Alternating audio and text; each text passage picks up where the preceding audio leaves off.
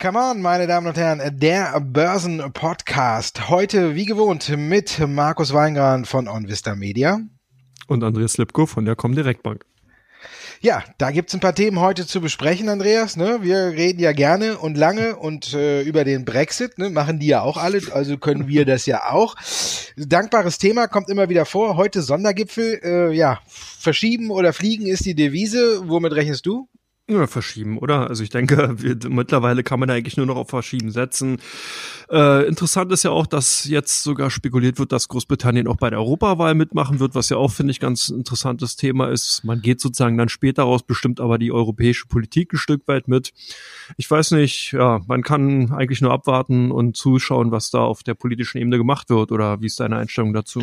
Ja, ich finde es ein bisschen absurd, dass ein Land, was eigentlich aus der EU raus will, äh, dann auf einmal noch äh, an den Wahlen teilnehmen soll. Ich habe immer gedacht, das ist nur so ein Druckmittel äh, der EU, damit man sagen kann, ey, ihr müsst euch vorher entscheiden, ihr müsst einen Entschluss fassen, sonst müsst ihr dran teilnehmen. Weil ich meine, im Grunde genommen will's keiner. Die EU hat äh, die Sitze im Parlament äh, gekürzt und dann kommen auf einmal wieder neue aus äh, Großbritannien oder von der Insel dazu. Wo, wo setzt man die hin? Und auf der anderen Seite, ja, die wollen ja auch nicht dran teilnehmen. Ich meine, warum sollten die jetzt noch EU-Abgeordnete wählen lassen? Die fliegen dann für ein paar Tage nach Brüssel und dann sagen die wieder, ja, kommt mal zurück, wir sind jetzt doch da mal raus. Also ich weiß nicht, was das jetzt soll. Flexit-Modell äh, finde ich auch ganz toll. Wir verlängern um ein Jahr und ihr geht raus, wann ihr wollt.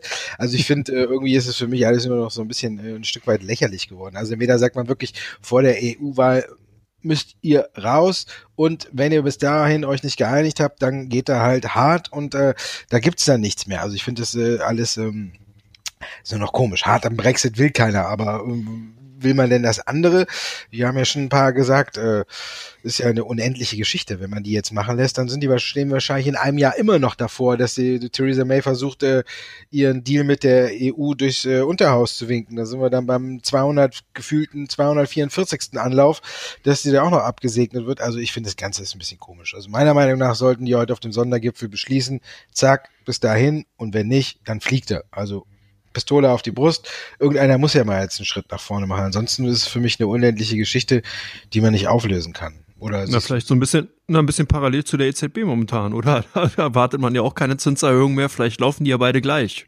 2025 der Brexit und dann die erste Zinserhöhung der EZB von 0 auf 0,25 Prozent, wer weiß.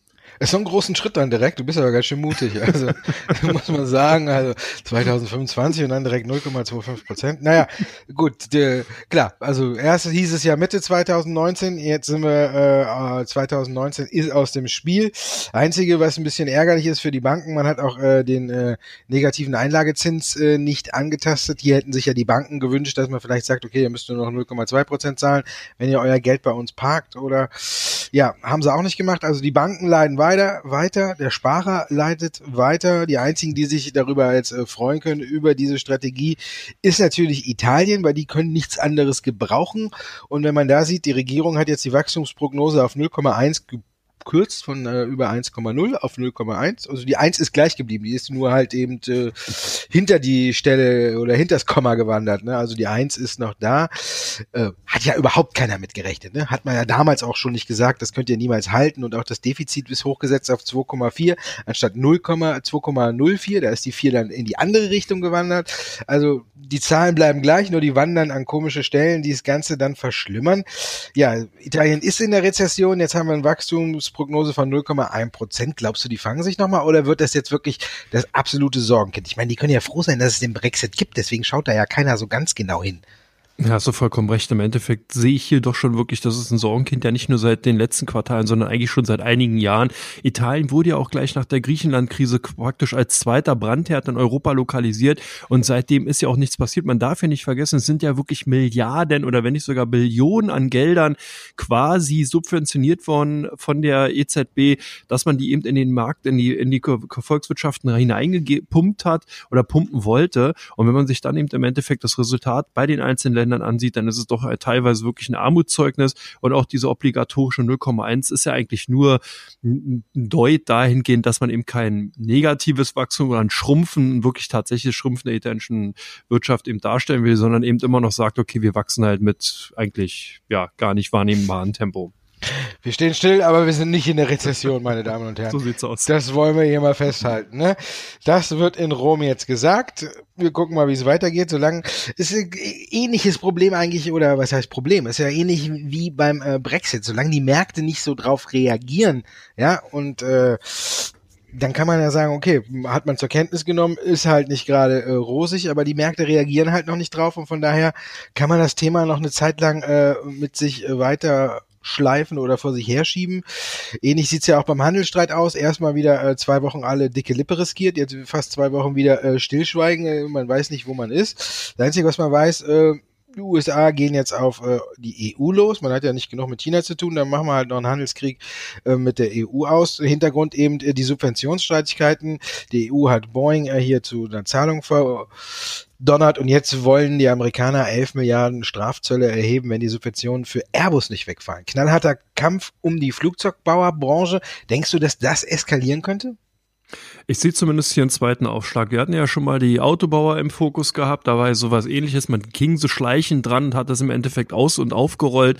Jetzt sehe ich es genauso. Und es kommt ja auch nicht von ungefähr. Boeing ist ja wirklich, also, oder beziehungsweise die Streitigkeiten zwischen den USA und der EU, die gären ja wirklich schon seit Jahren. Hier hat ja schon die WTO auch angekündigt, dass man hier nochmal einen Entscheid bezüglich der Subvention einzelner Länder eben oder der einzelnen Staaten für die jeweiligen Flugzeugbauer eben äh, untersuchen will, ob die denn alle so rechten verpflichtend sind. Von daher haben die USA jetzt hier mal wieder Fakten geschaffen. Der wird ja nicht lang gezögert oder gezaudert, sondern da werden gleich, wird gleich losgeschlagen. Und ich glaube schon, dass es ein Stück weit auch ein Fingerzeig ist, worauf sich die EU anziehen kann, wenn eben die USA mit China eine Einigung gefunden hat. Dauert ja auch schon lang genug. Danach ist die EU dran. Dann wird es Richtung nach dem Flugzeugbau aus meiner Sicht heraus ganz klar weiterhin nochmal gegen die Autobauer gehen, gegen den Maschinenbau gehen. Das sind alles im Endeffekt die Branchen, die den USA sehr teuer zu stehen kommen. Und demzufolge versucht man hier ganz dann eben auch Signale zu setzen und mit Strafzöllen zu agieren. Gut, dann wird uns auf jeden Fall nicht langweilig. Dann, äh, wenn dann der Brexit irgendwann mal Geschichte sein sollte, haben wir immer noch die Handelskriege, die die USA führt. Der DAX in der Woche mal über 12.000, jetzt wieder zurück. War das äh, für dich zu euphorisch, die Anleger? Für mich waren sie ein Stück weit zu euphorisch. Handelsstreit und alles, ja, Auflösung. Man sieht, es ist eben noch nicht da. Jetzt kehrt wieder so ein bisschen Ernüchterung ein. Also auf und ab geht weiter. Ja, also genau, wir hatten ja im, Let im letzter Woche schon mal drüber gesprochen. Hier ist doch sehr, sehr viel einfach ignoriert worden und wir haben ja auch die beginnende US-Berichtssaison, die jetzt am kommenden Freitag mit den Banken starten wird. Hier wird man sicherlich sehr, sehr vorsichtig agieren. Gerade so jetzt die Zahlen, die man eben erwartet, dürften nicht wirklich euphorisch sein. Die letzten Zahlen waren eher auch so ein Mixwerk und da hat man eben auch davon profitiert, dass eben die Notenbanken mal wieder als Springender, als, als Helfer an der Seite in den Markt gesprungen sind und hier eben aufgrund der doch eher zurückgehenden äh, äh, Neigung für Zinserhöhungen eben auch wieder so ein bisschen die Euphorie angekocht hat.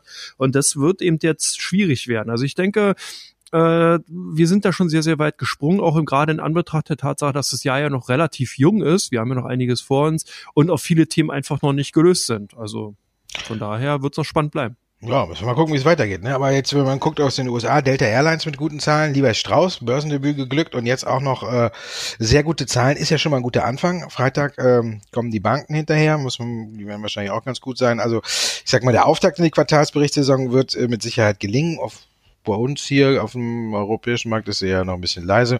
Morgen wir mal auf den Chart gucken, könnte es auch eine ganz äh, knifflige Angelegenheit werden, wenn die da über 70 Euro rausgehen nach den Zahlen, dann haben wir hier schon mal auch ein gutes Signal, aber wir warten mal ein bisschen ab.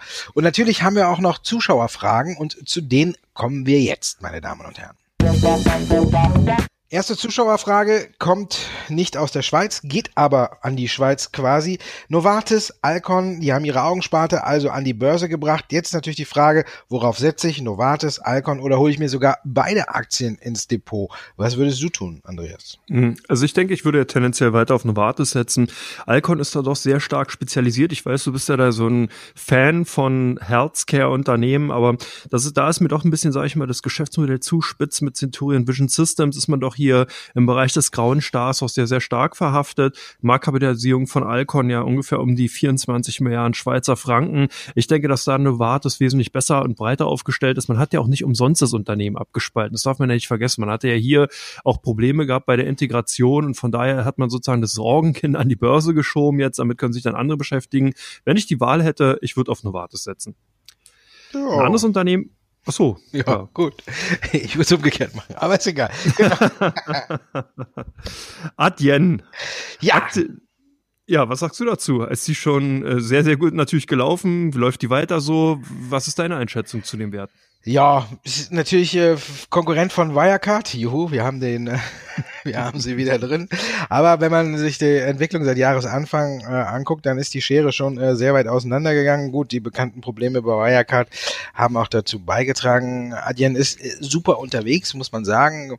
Jetzt äh, Ende März kamen äh, die Zahlen äh, für 2018, hervorragende Zahlen, sehr gute Wachstumsraten, Ausblick auch gut. Man will um bis zu 30 Prozent im Schnitt jährlich wachsen. Also ähnlich markante Töne, wie wir sie auch vom äh, Wirecard-Chef äh, Markus Braun kennen. Also auch bei Adyen läuft sie sehr gut, aber die Aktie ist auch schon sehr gut gelaufen. Wenn man guckt, seit Jahresanfang gut 50 Prozent. Wenn man überlegt, die sind zu 240 Euro an die Börse gekommen, haben sich direkt am ersten Tag fast schon verdoppelt und stehen jetzt wieder an der magischen Grenze von 700 Euro. Ist alles ein Wort ja, muss man äh, gucken. Da ist es tatsächlich die Risikobereitschaft des Einzelnen gefragt, ob man das noch eingehen will. Ich denke, das Tempo, ähnlich wie wir es bei Wirecard äh, vor der Attacke oder vor diesen ganzen Attacken gesehen haben, war das Tempo ja auch schon nur noch gemäßigt. Und ich denke auch, Adyen wird dazu übergehen, dass wir hier nur noch ein gemäßigtes Tempo sehen. Aber es gibt äh, noch Analysten, die sehen Kursziele von 800 Euro. Also da sind noch äh, gut 15 Prozent dann drin. Also man muss sagen, Rücksetzer sind auf jeden Fall immer eine gute Gelegenheit, äh, sich die Aktie anzugucken. Dann haben wir SAP. Da wird der ganze Vorstand ausgetauscht. Dann haben wir eine doppelte Abstufung. Kurs wieder unter 100 Euro. Für dich, äh, wie sieht's aus mit der Fantasie noch in dem Wert? Ja, ein bisschen schwierig, ein ganz schöner personeller Aderlass, hast du recht, 4400 Stellen sollen abgebaut werden, fast fünf Prozent der Gesamtstellen. Vorstandswechsel, auch hier ähm, Englin und Leukert sind weg, dann eben auch noch der Technologiechef, der gegangen ist, also von daher hm, kann man hier schon so ein bisschen Stirnrunzeln ähm, hervorbringen, aber insgesamt natürlich SAP ganz klar noch gut positioniert, eigentlich ein solides Unternehmen.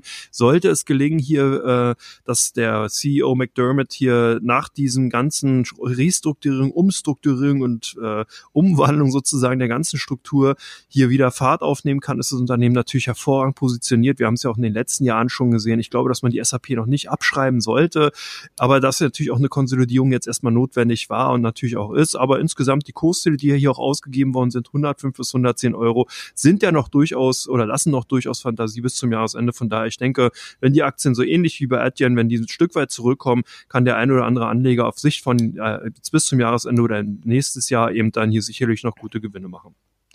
Senvion, Übersteht der äh, Windkraftanlagenbauer die Insolvenz? Was meinst du? Ja, das ist eine gute Frage. Ne? ist natürlich so eine Aktie jetzt, äh, die haben Insolvenz angemeldet am Tag der Nachricht ist die Aktie nochmal um 20 Prozent abgeschmiert, war schon schwierig, weil jetzt sind wir unter 1 Euro, also im Penny-Stock-Bereich, geht ja hier schon länger ab. Hat's klar, die Insolvenz steht schon seit längerer Zeit im Raum, aber jetzt sind natürlich äh, wieder ähm, die ganzen Zocker gefragt, ne? Klar. Ähm, wenn sie es überstehen, äh, steigt der Kurs wieder. Aber wir, anderes Beispiel dafür, wie lange sowas dauern kann und alles, äh, sehen wir ja auch bei Steinhoff. Da wird auch immer viel gezockt. Bei jeder guten Nachricht äh, schnellt das Ding, schnellt die Aktie 20 Prozent nach oben, um danach irgendwie wieder ein Stück weit zurückzukommen. Also ähnlich wird's auch bei Senmion laufen. Die wollen jetzt eine ähm, Insolvenz in Eigenregie machen ja, wahrscheinlich sieht man noch irgendwo ein Licht am Ende des Tunnels, aber das wird auch mit Sicherheit seine eine ganze Zeit lang dauern und äh, wer damit zocken will, der braucht auch die ganze Zeit äh, starke Nerven. Also von daher, ja, Hochrisikoaktie für mich. Kann man mal vielleicht äh, mit Geld, was man irgendwie nicht braucht oder so, aber unterm Strich glaube ich, dass da nicht so viel rauskommt, bis, äh, bis da eine Entscheidung gefallen ist. Also da muss man schon viel, viel Nerven haben und die Gefahr, dass man da Geld verbrennt, eher ist auch für mich aktuell noch ein bisschen größer. Dann kommen wir noch zu Bayer. 4.500 Stellen sollen in Deutschland wegfallen. Insgesamt sollen es ja über 12.000 sein, haben wir ja schon äh, Anfang oder Ende November gehört. Der Stellenabbau, ist das für dich ein Vorteil oder ein Nachteil? Weil man muss ja auch Geld zahlen, um die Leute aus dem Konzern zu kriegen. Und man muss ja sagen, äh, auch äh, ja, im Bereich Glyphosat wird Bayern noch einiges zahlen müssen. Ja, leider ist der Stellenabbau so ein klassisches Vorgehen, eben was man in einem BWL ja oft oder beziehungsweise bei Unternehmen oft sieht. Ein Unternehmen ist in Probleme oder hat eben, äh, will Kosteneinsparungen vornehmen. Wo geht man zuerst ran? An das Personal. Das ist auch in diesem Fall so. Bayer hat hier wirklich sehr, sehr viel hausgemachte Probleme. Ob es nur Glyphosat ist durch die Monsanto-Übernahme, wo man sich hier eben wirklich den Belzebub ins Haus geholt hat oder eben auch im Endeffekt die Problematik aufgrund der fehlenden Produkte in der Pipeline, in der Produktpipeline eben. Man hat hier wirklich in den vergangenen Jahren einfach verschlafen, äh, hier wirklich neue Blockbuster eben vorzubereiten, neue, sich neue Unternehmen eben anzuschauen, die man dahingehend übernehmen kann, dass man eben neue Präparate hat. Nein, da kauft man dann eben ein großes US-Unternehmen und holt sich da wirklich die Probleme ins Haus. Jetzt müssen die Mitarbeiter ein Stück weit leiden. Viereinhalbtausend Stellen, du hast es gesagt, werden abgebaut. Ja gut, wie soll man das be äh, beurteilen? Ich denke, dass hier weiterhin das Damoklesschwert der Klagen einfach über dem Unternehmen hängt. Man darf nicht vergessen, zwei Klagen sind ja schon entschieden worden. Hier sind jeweils Zahlungen um die 80 Millionen äh, US-Dollar fällig geworden, beziehungsweise ähm, wurden als Vergleich ausgehandelt. Wenn man das jetzt hochrechnet, dann, dann wird ein schwindlig. Dann ist man hier wirklich schon in einer, in einer Region von teilweise Bruttosozialprodukten einzelner Staaten bei 11.000 Klagen. Also von daher hat das Unternehmen noch sehr, sehr viel zu tun. Hier sind noch wirklich sehr, sehr viele Probleme da. Ich denke, der Stellenabbau ist dahingehend nur eine, eine kleinere Problematik und für die, Pers für die Mitarbeiter natürlich nicht schön, ist auch kein gutes Signal in den Markt hinein, sondern im Endeffekt eben äh, ein, ein Zeichen der Zeit, in dem sich das Unternehmen momentan befindet. Ja, wir sparen uns gesund. Dann genau. kommen wir zu Teil 3. Das sind die meistgesuchtesten Aktien bei OnVista und die meistgehandelsten Aktien bei der Comdirect. Und wir fangen an mit dem, was die Trader machen. Und äh, da äh, ist Gazprom bei der Comdirect äh, ganz weit vorne. Was machen sie? Verkaufen, kaufen? Nee, unsere Kunden sind momentan auf der Kaufseite und Gazprom ist auch ganz interessant, genau wie das Unternehmen seit langer Zeit mal wieder in den Top 5 dabei gewesen und ich denke, dass hier die Nachricht äh, rund mit PetroChina äh, einfach auch der Kurstreiber war, beziehungsweise der Kaufimpuls. Äh, hier hat ja Gazprom eine Vereinbarung mit China geschlossen, das ist interessant dahingehend. Power of Siberia wird ja eine wesentlich größere Auswirkung haben als Nord, diese ganze Nord Stream 2 Diskussion mit der EU, mit Europa. Insgesamt China ist hier ein wesentlich größerer Abnehmer, hat hier wesentlich mehr Drive drin, also von daher ist da dahingehend äh, der Kaufdrang ein Stück weit nachzuvollziehen, weil eben hier wirklich sehr, sehr viel Fantasie ist. Bei euch sind die Daimler wieder mal ganz oben auf der Suchliste. Was steckt dahinter? Ja, wir haben ja die Automobilzahlen äh, aus dem Reich der Mitte. Wir bleiben also in China gesehen und da hat Daimler sich ja so fast als einziger gegen den Trend gestemmt. Da wollte natürlich jeder wissen, äh, wie sieht's aus. Also zehnter Monat in Folge sind ja die Absatzzahlen auf dem chinesischen Markt gefallen. Für die großen Anbieter natürlich der wichtigste Markt aktuell. Daimler konnte äh, zulegen, aber danach äh, war die Freude auch schon schnell wieder verflogen, denn dann kamen die weltweiten Absatzzahlen und da muss man ja sagen, da war China der einzige Lichtblick. Unterm Strich ist man trotzdem, äh, ist alles rückläufig. Von daher hat sich daran nicht viel geändert an der Situation bei Daimler, nur man hat mal einen Lichtblick präsentiert. Aber was ich auch gut finde, ist dann, wo wir im Reich der Mitte sind, ne? Gazprom, man weiß ja, wenn die Russen keinen Bock haben, dann kommen ja irgendwie irgendwie neue Verträge oder dann hält man sich nicht dran. Das gleiche kennt man von China und jetzt schließen die auch noch einen Vertrag zusammen. Ich bin gespannt, wie das ausgeht, muss ich ganz ehrlich sagen. Also da sind ja zwei, die es ja nicht so ernst ähm, damit halten, was da auf dem Papier steht und gucken, was da rauskommt. Das ist sehr abenteuerlich. Aber bei euch auch Airbus, letzte Woche oder hatten wir sie auch schon, war sie stark gesucht wegen der Boeing-Krise. Jetzt stark wieder verkauft wegen drohender Subventionsentzug. Ja, das hast du gut äh, antizipiert. So ist es auch. Die äh, Airbus hier ganz klar auch in den Top 5 der meistgehandelten Aktien und eher mit Verkaufsdruck eben beseelt. Und das ist ja klar. Wir haben vorhin eingangs drüber schon gesprochen. Die Airbus ja jetzt auf dem Kicker der USA, beziehungsweise im Fokus der USA. Und man hat hier eben die Strafzölle. Von daher ist äh, ein Stück weit auch nachzuvollziehen, dass hier die ein oder anderen Gewinne mitgenommen werden. Ein interessanter Wert, die Payon. Was ist denn da los? Ja, kleiner Wert und äh, ja, gleiche Problematik wie immer. Es geht um das Narkosemittel, das ja das äh, ganz toll sein soll und die Aktie ja in äh, astronomische Höhen schießen soll. Aber man hat immer noch keine Zulassung dafür. Ich glaube schon seit äh, Ende 2017 wird darüber diskutiert, wann jetzt kommt. Auch für den chinesischen Markt ist sie beantragt, für den US-Markt immer noch nicht. Für den europäischen sind wir noch in der Testphase, aber trotzdem sagen immer alle, das Mittel ist gut. Ja, das Mittel hat Potenzial, aber das Mittel muss auch erstmal zugelassen werden. Trotzdem bei uns uns äh, von null auf äh, in die 50er geschnellt, die Aktie. Deswegen habe ich gedacht, guck ich mal drauf und guck mal, was, an, was es so Neues gibt. Und das ist eben die Thematik. Es gibt immer noch ähm, keine Zulassung und deswegen auch keine Kursexplosion. Viele spekulieren drauf. Heute ist die Aktie wieder äh, im Minus, wenn man so guckt, äh, letzten drei Monate. Die tritt eigentlich mehr oder weniger in den letzten zwei Jahren auf der Stelle. Also erst wenn da die Zulassung kommt, dann wird es wahrscheinlich tatsächlich einen Sprung nach oben geben. Aber wie man ja weiß, äh, verdient dann Parion auch nicht alleine an dem Medikament, sondern man hat ja einen Vertriebspartner, der streicht den Großteil ein und da muss man auch mal gucken, wie viel unterm Strich alles hängen bleibt. Also für mich, ja, the same procedure in Brexit, ne? Äh, auch da wartet man schon ziemlich lange. Siemens bei euch auch äh, stark im Fokus der Anleger. In welche Richtung? Ja, augenscheinlich eigentlich ein langweiliger Wert oder ein Standardtitel, typisches Witwen- und Waisenpapier, aber eben die Anleger kaufen. Warum? Automatis Automatisierungstrends sind zu erkennen, wo man nur hinschaut. Industrie 5.0, 4.0, was man auch mal nennen will, im Endeffekt sind, ist daran schuld. Siemens profitiert natürlich davon. Überall äh, wird sozusagen äh, die Automatisierung eben vorangetrieben und Siemens ist hier ganz, ganz stark dabei, hat sich ja auch zuletzt dem Konglomerat von Volkswagen und Amazon angeschlossen. Hier ist man ja auch im Bereich des Cloud Computing, eben der Prozessoptimierung bei Volkswagen dabei. Und das sind sehr, sehr spannende Projekte, die dem Unternehmen so ein Stück weit auch einen neuen Drive geben könnten und natürlich neue Impulse setzen. Von daher Siemens heute unter den Top 5 und eher äh, bei den, unter den Käufen zu finden. Bei dir oder bei euch die Gary Weber auf der Suchliste vorn? Ja, wir haben ja auch hier Neuigkeiten. Ne? Mittlerweile sind ja bei uns dann auch immer die ganzen Insolvenzen wird gesucht. Gary Weber ja ähnlicher Fall werden viele äh, Sachen jetzt, äh, viele Shops geschlossen. Man hat sich da ja klar übernommen und dann ist natürlich auch immer, gucken die Anleger, ist ja auch wie bei Steinhoff oder jetzt auch bei Senmion, ist natürlich immer, da wittert man die große Chance, die Aktie stürzt Richtung Penny Stock und dann kann man äh, angeblich für kleines Geld viele Aktien kaufen und irgendwann sind die ja dann wieder, äh, stehen die wieder bei 10 Euro und man ist Millionär. Ne? So sieht's ja aus. So denken ja einige und werden davon dann immer äh, bitter enttäuscht. Deswegen ähm, auch hier hochriskanter Wert. Man weiß nicht genau, wie alles unterm Strich ausgeht und äh, auch so ein Fall, wo man äh, nur irgendwie mit Geld zocken sollte, wenn man sagen kann, oh ja, stört mich nicht, wenn es weg ist. Aber wer kann das schon, ne? Das ist ja die nächste Frage. Von daher lieber auf seriöse Werte setzen, die langsam nach oben steigen, anstatt äh, immer die Zockerwerte raussuchen und auf den schnellen Rubel hoffen. Das geht nämlich unterm Strich in vielen Fällen nicht gut, ne? Deswegen sind wir auch da, um so ein bisschen auf die Bremse zu treten, ne? Ja, das war's eigentlich schon für heute, ne? Ja, ich denke, viele Informationen. Nö, soweit. Wir haben ja wieder ein schönes Potpourri zusammengestellt und haben ja wieder viele bunte Themen auch dabei gehabt. Ja. Dann sage ich mal, bis nächste Woche.